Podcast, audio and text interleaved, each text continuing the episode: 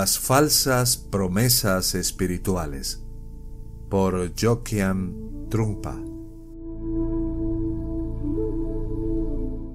Mientras sigamos un método espiritual que nos prometa salvación, milagros y liberación, estaremos atados por la cadena de oro de la espiritualidad.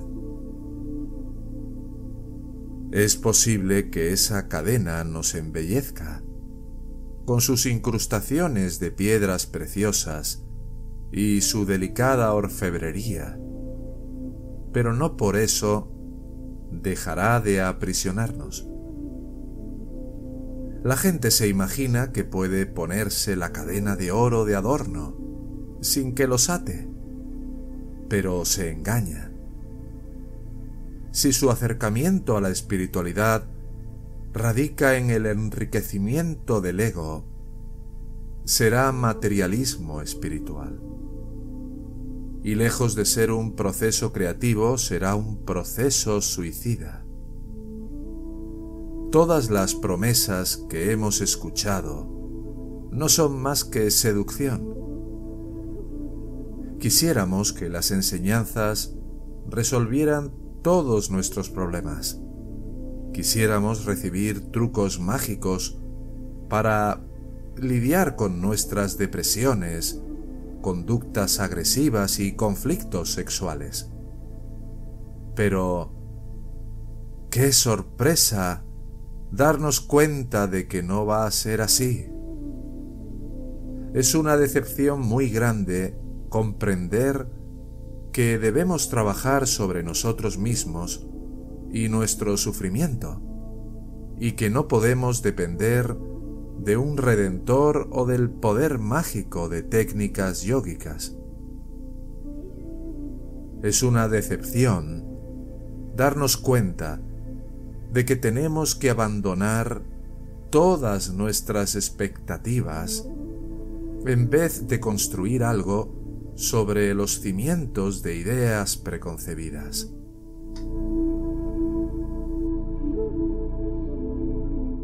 Debemos permitir que se produzca esa decepción, porque decepcionarse significa renunciar al ego, al logro espiritual.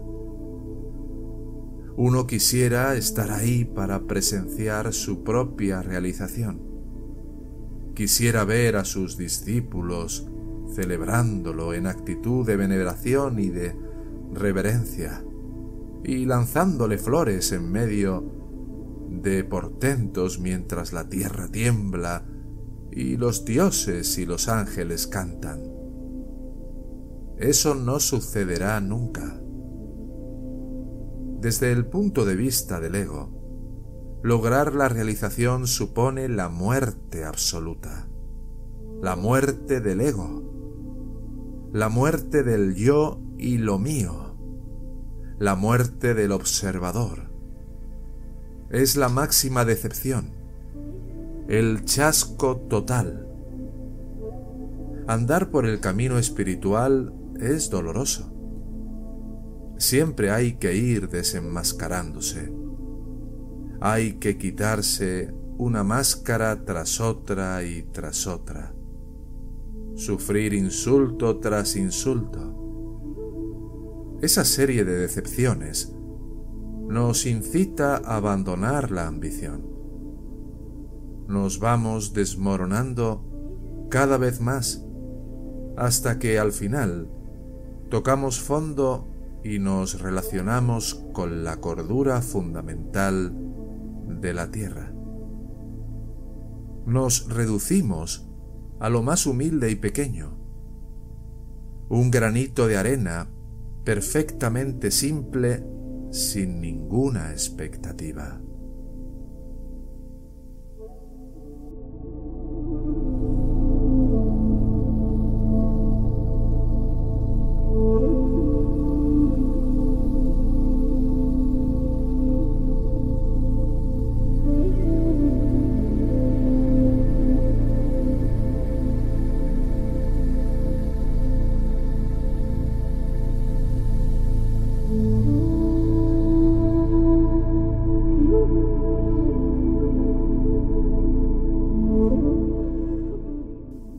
Vez que tocamos fondo y entramos en contacto con la tierra, ya no tienen cabida los sueños e impulsos frívolos y al fin nuestra práctica se vuelve manejable.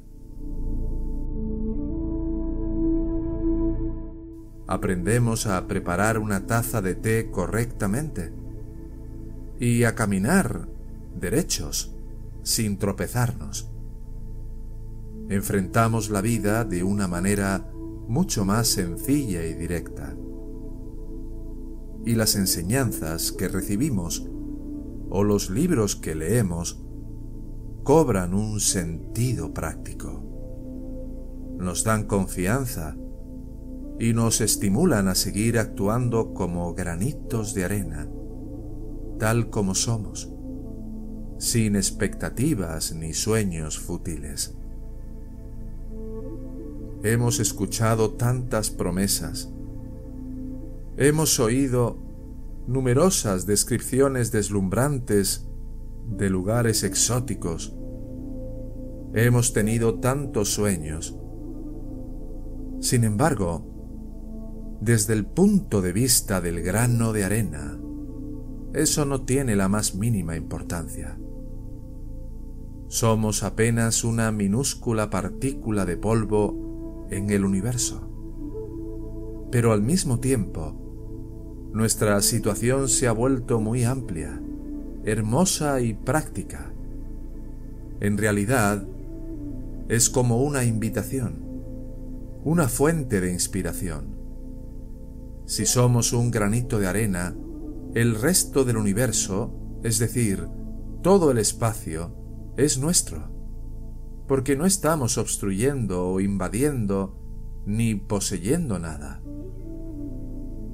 Lo que hay es un espacio inmensamente abierto. Uno es el emperador del universo porque es un grano de arena. El mundo es muy simple y además es muy digno y abierto, porque la inspiración proviene de la decepción, que es algo que está libre de la ambición del ego.